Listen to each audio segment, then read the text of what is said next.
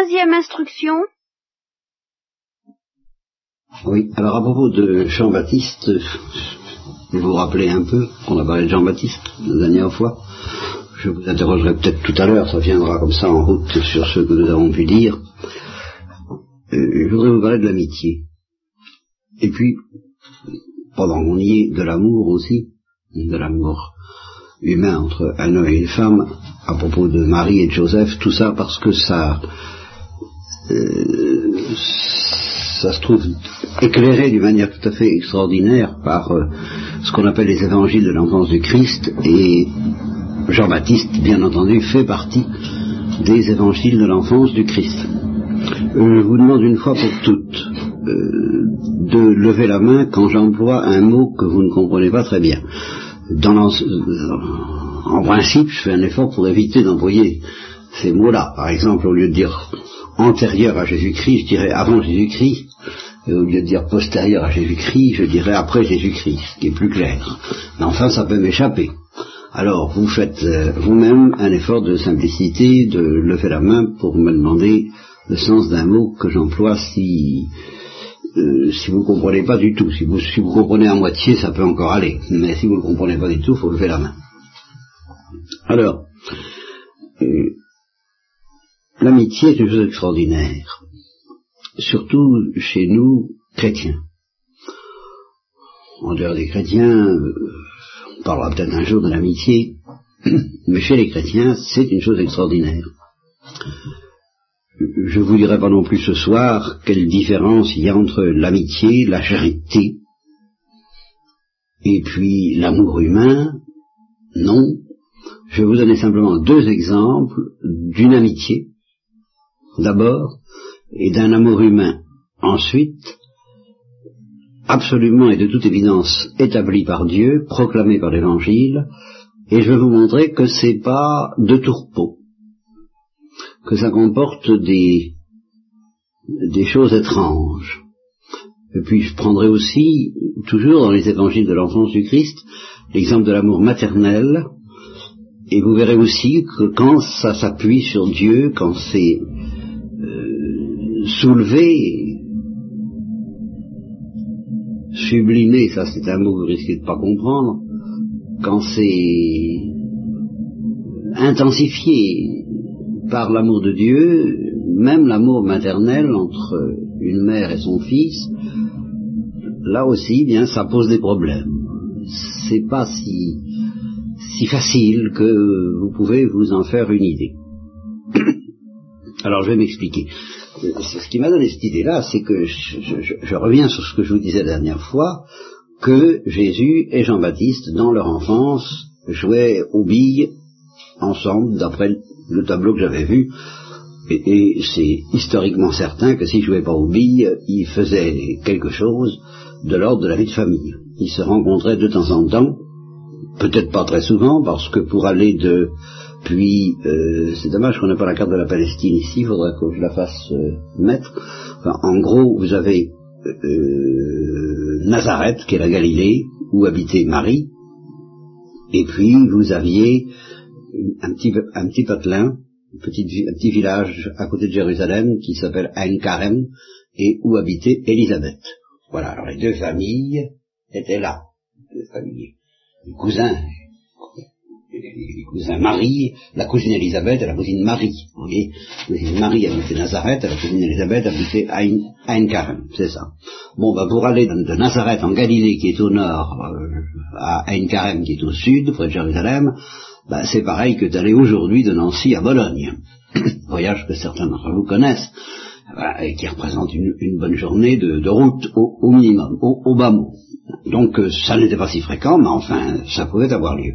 Alors, ils se voyaient de temps en temps, ils se parlaient, et alors, quelles que soient leurs occupations extérieures, euh, jouer au billes ou pas,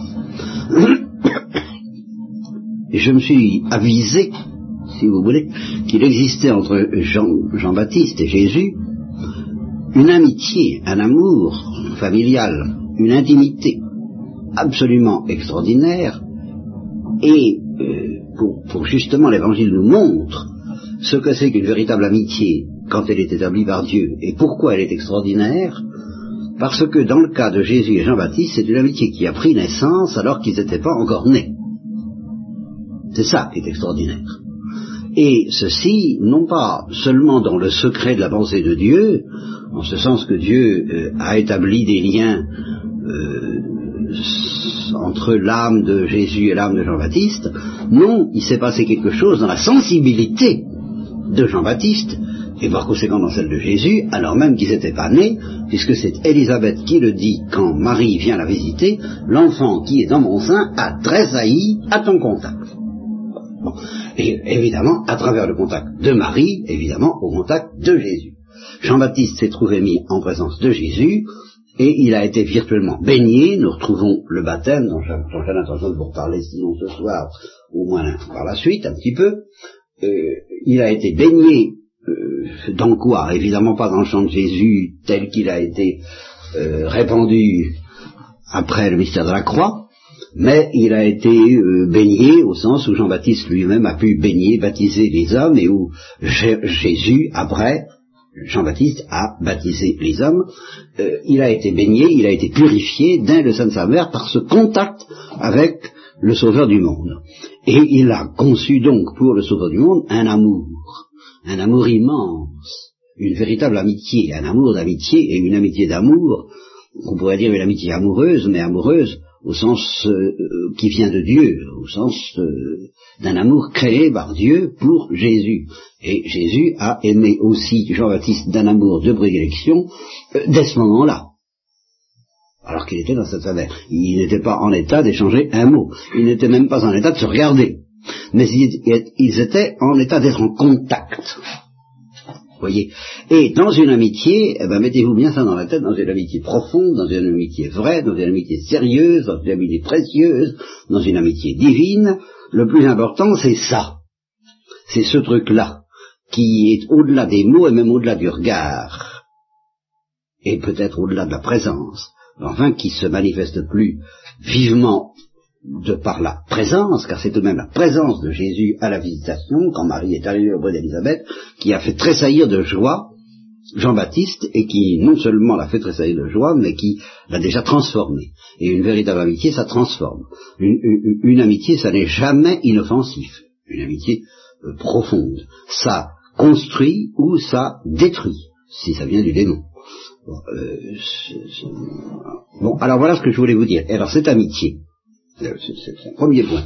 Deuxième point, euh, cette amitié a naturellement continué quand ils ont été enfants à chaque visite. Il y a la visitation alors qu'ils n'étaient pas nés, et puis il y a, eu d'autres visitations, il y a eu d'autres visites de l'un à l'autre, encore une fois peut-être pas très fréquentes, mais enfin qui ont certainement été euh, à plusieurs reprises au cours de leur existence d'enfants et d'adolescents.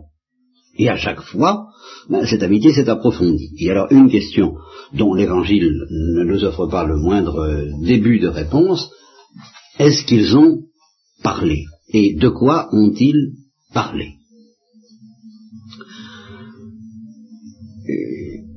Il y a deux possibilités. Vous voyez, voilà un mot que j'allais employer, j'allais dire il y a deux hypothèses. Alors hypothèse, c'est un mot que certains ne comprendraient pas, alors je dis il y a deux possibilités. Ou bien ils ont parlé des choses de Dieu, de ce que Jésus, quand il parle à sa mère, au moment où sa mère le recherche à Jérusalem, appelle les affaires de son père, et tout le monde était là, moi, assez clair. Enfin, je parie que c'est clair, clair, c'est vu chez Est-ce qu'ils ont parlé du royaume, du royaume des cieux? Est-ce que Jésus a parlé à Jean-Baptiste des affaires de son père? Euh, J'en sais rien. Mais, euh, de toute façon, même s'ils n'en ont pas beaucoup parlé, bah, ils se sont compris. Je vous ai compris, disait De Gaulle. eh bien là, c'est vrai. Le Christ, lui, est celui qui, en toute vérité, peut dire à chacun, je vous ai compris, je vous comprends mieux, je te comprends mieux que tu ne te comprends toi-même. Et euh, Jean-Baptiste a compris Jésus dans une bonne mesure, mais euh, pas totalement. Pas totalement. Il ne pouvait pas le comprendre totalement. Et nous allons en avoir la preuve. Et c'est là-dessus que je voudrais insister. C'est que après ce qui s'est passé à la visitation, c'est-à-dire ce, lien fulgurant d'amour entre eux, après ce qui a dû se passer pendant leur enfance. C'est-à-dire que ce lien d'amour s'est développé. Il s'est développé et à chaque fois que Jean-Baptiste a vu Jésus, ça a dû être pour lui l'occasion d'une joie et d'un amour grandissant. Euh, qui s'est parlé ou qui s'est pas parlé. Et à mon avis, ils ont quand même dû parler. Ils ont dû prier ensemble. Eh bien, euh, malgré cette intimité extraordinaire, unique, telle que vous n'en connaîtrez jamais semblable, tout au long de leur vie d'enfants et d'adolescents, malgré cela, Malgré ce que nous sommes en train de lire sur le fait que Jean-Baptiste va être le premier à désigner Jésus à l'attention du peuple juif en disant au peuple juif c'est lui le Messie, et nous allons voir dans les circonstances spectaculaires que certains connaissent, qui indiquent une lumière fantastique que Jean-Baptiste reçoit à propos de Jésus, malgré tout ça, quand Jean-Baptiste a été jeté en prison, car il a été jeté en prison par Hérode, je vous en ai parlé la dernière fois, je crois. Vous avez pas Il y en a pas beaucoup qui s'en souviennent. Euh, si, je, fais rapidement, mais voilà, ça revient. Bon, eh bien, malgré ça, quand Jean-Baptiste s'est trouvé en prison, c'est pas le fait qu'il était en prison qui a dérouté Jean-Baptiste. C'est le fait qu'il attendait des choses. Comme tous les juifs, il attendait des choses, il attendait des choses extraordinaires. Il attendait euh, le royaume d'Israël. Il attendait des, événements fantastiques qui allaient libérer Israël du joug de le joug, ça veut dire le, poids, l'oppression des Romains, et qui allaient en faire un peuple messianique, c'est-à-dire un peuple infiniment heureux qui règne sur la terre, qui guide les autres peuples et qui est respecté, aimé, vénéré par les autres peuples. Enfin, il attendait ce que nous appelions autrefois, nous autres, gens de 39-45, pendant la Deuxième Guerre mondiale, il attendait le débarquement. Nous avons, j'ai attendu le débarquement, nous avons tous attendu le débarquement, le jour le plus long. Ben, il est arrivé le débarquement. Eh bien, c'est exactement dans cette attitude, dans cette situation, dans cette psychologie qu'étaient les Juifs. En ce temps-là, mais depuis plusieurs centaines d'années, ils attendaient le débarquement. Mais le grand débarquement, le grand chambardement, comme chante, euh, Guy Béard, c'est ça. Eh bien, ils attendaient le grand débarquement. Et Jean-Baptiste attendait le grand débarquement. Et il en avait parlé avec Jésus, mais il faut croire que Jésus l'avait pas tellement éclairé, ou que ça ne l'avait pas tellement éclairé, parce qu'une fois qu'il s'est trouvé dans sa prison, eh bien, euh, il s'est dit, mais ça vient pas. Mais ça vient pas, mais c'est pas ça. Est-ce bien lui? Est-ce bien lui le Messie? Et il a été tellement tourmenté par le doute, et vous voyez, malgré l'amitié, et quelle amitié, et quel amour entre eux, il a été tellement tourmenté par le doute qu'il a envoyé ses disciples demander à Jésus, mais enfin, est-ce que c'est bien toi ou est-ce qu'il faut qu'on est-ce qu'il faut en attendre un autre? Et là, Jésus a fait une réponse sur laquelle je reviendrai. Euh, il a dit mais euh, que Jean-Baptiste regarde avec les yeux de l'intelligence, du bon sens et du Saint-Esprit et de la lumière de Dieu, et, il comprendra que euh, malgré les apparences, ça y est, les grandes prophéties, la grande libération promise par Dieu depuis plusieurs centaines d'années par tous les prophètes, elle est là. Elle est déjà arrivée. La Jean-Baptiste ne l'a pas compris. Bien. Autre exemple. Marie et Joseph. Alors ça, c'est l'amour humain. Ben, l'amour humain, entre Marie et Joseph, vous pourrez toujours vous aligner, vous ferez pas mieux. Bon. Euh, quoi qu'il vous arrive, je vous souhaite les, plus, agréables perspectives dans ce domaine et, pas seulement agréable, mais profonde, justement, du genre de ce que je viens d'évoquer, mais dans, la meilleure euh, des, dans le meilleur des cas, vous ne ferez pas mieux que Marie et Joseph, n'est-ce pas ça? Bon. Or, il est arrivé à Marie un événement d'une importance euh, qui n'est pas négligeable, l'Annonciation, l'ange qui lui apparaît et qui lui dit tu vas concevoir et enfanter le Messie, précisément ce fameux Messie dont Jean-Baptiste se demandait mais est-ce bien lui? Et qu'est-ce que fait la Sainte Vierge? Elle n'en dit rien Joseph. Pas un mot. Et elle laisse Joseph en proie au doute et à l'anxiété quand Joseph s'aperçoit qu'elle est enceinte et qu'il ne sait pas ce qui a bien pu se passer. Au fond lui-même, il ne peut pas douter vraiment, il a confiance en elle, mais à la géographie, comme je le dis souvent, bah, il est agité à un niveau que je, me permettrais d'appeler policier et, biologique, euh, qu'est-ce qui a bien pu se passer? Et il faut qu'un ange vienne le visiter en songe pour le rassurer, c'est pas la Sainte Vierge qui va le rassurer, ni pas un mot. Elle garde le secret malgré leur amour. Vous voyez que l'amour n'est pas toujours de tout repos, même entre des êtres aussi purs et aussi simples que ces gens-là. Troisième exemple, la Sainte Vierge et Jésus, ah, ça c'est l'amour maternel. Là encore, euh, même Thérèse Martin, Thérèse de l'Enfant Jésus n'a pas connu une mère aussi, euh, une mère comparable à la Sainte Vierge, et aucune d'entre vous ne pourra connaître d'enfant comparable à Jésus, c'est évident, et ne pourra attendre de lui, comme on dit, des satisfactions aussi grandes que celles que, pourra lui offrir Jésus. Eh bien, avant même le mystère de la croix, on ne parle pas du tout, Jésus a fait cruellement souffrir sa mère. Il a disparu sans, sans crier gare, comme ça. Et la manière dont il l'a accueillie est apparemment très dure quand elle lui dit Mon enfant, pourquoi nous as-tu fait cela? Ça fait trois jours que nous te cherchons avec angoisse.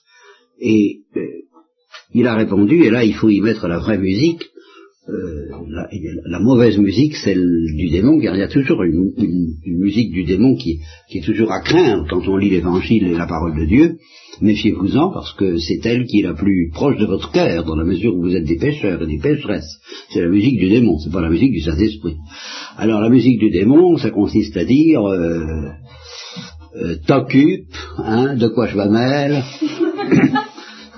je, dois être aux affaires du DAB, hein, ça regarde pas la femme. Bon, je grossis, je caricature, mais euh, en termes plus polis, c'est quand même ce que nous imaginons plus ou moins quand nous disons euh, je dois être aux affaires de mon père, point final. Hein.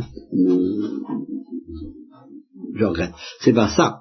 C'est une sorte de de gémissement et de supplication de la part de Jésus. Ne, ne sais-tu pas que je ne peux pas tout dire, je ne peux pas euh, éviter de te faire souffrir parce que nous sommes dépassés l'un et l'autre par quelque chose qui est très obscur pour toi et, très écrasant pour moi qui suis dans la lumière et à cause de ça je suis un peu obligé de te faire souffrir et de ne pas te donner immédiatement toutes les explications requises.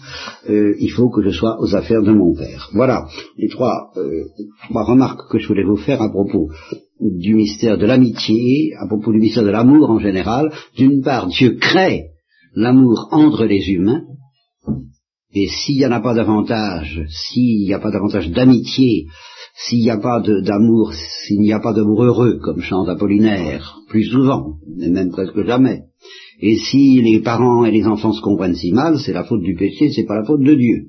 Dieu ne demande qu'une chose, c'est qu'il y ait des amitiés, ce que Raï Samaritain, une femme dont je vous parlerai plus tard peut-être, appelle les grandes amitiés. Elle a écrit un livre qui s'appelle Les grandes amitiés.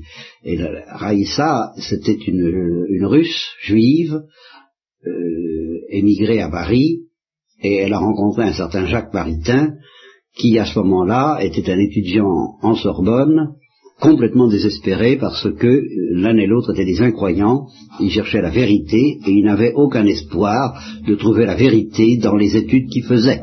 Ils allaient voir des professeurs de philosophie, de sociologie, euh, des, scientifiques, des savants. Oui, c'est la science des sociétés. Voilà. Tu fais très bien, je te remercie de faire ce que je vous ai demandé.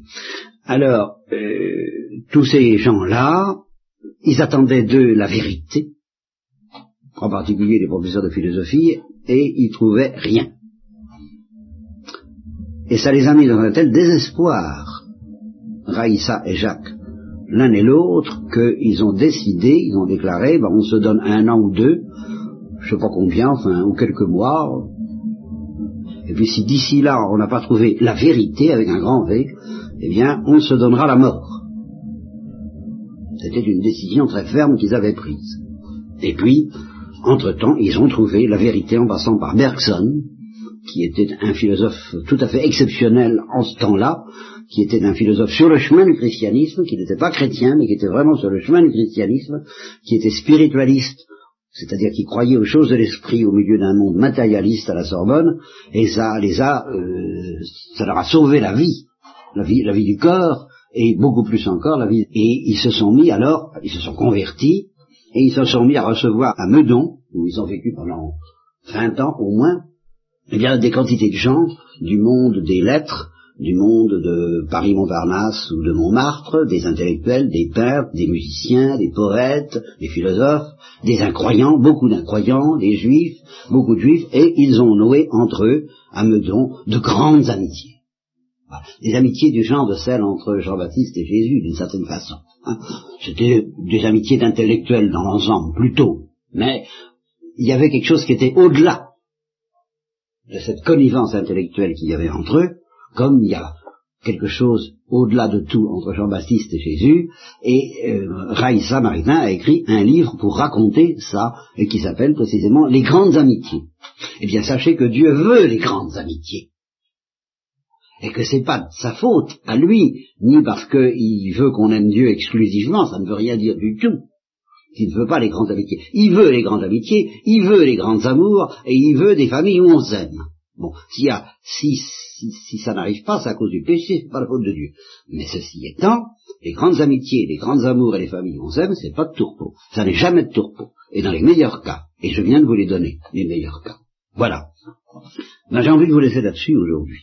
Parce que la prochaine fois, eh bien, nous parlerons du baptême de Jésus par Jean-Baptiste, de la prophétie de Jean-Baptiste sur Jésus, et peut-être alors des autres baptêmes, la polka des baptêmes que je vous disais, la Pentecôte en particulier, euh, et puis ce que les ce que les charismatiques appellent aujourd'hui le baptême dans l'esprit, parce que ça c'est un problème que vous allez rencontrer autour de vos amis, vos camarades, très vite vous tomberez sur des gens qui prétendent connaître un, autre baptême que le baptême euh, que vous recevez euh, par la main du prêtre, et euh, ça réclame une petite mise au point que j'essaierai de vous offrir, ou, ou de commencer à vous offrir la prochaine fois. Si vous avez des questions, je vous donne la parole. Oui, aujourd'hui, je ne vous ai pas beaucoup m'interroger, mais alors c'est est-ce que vous avez bien compris tout ce que je vous ai dit Bien compris C'est charismatique.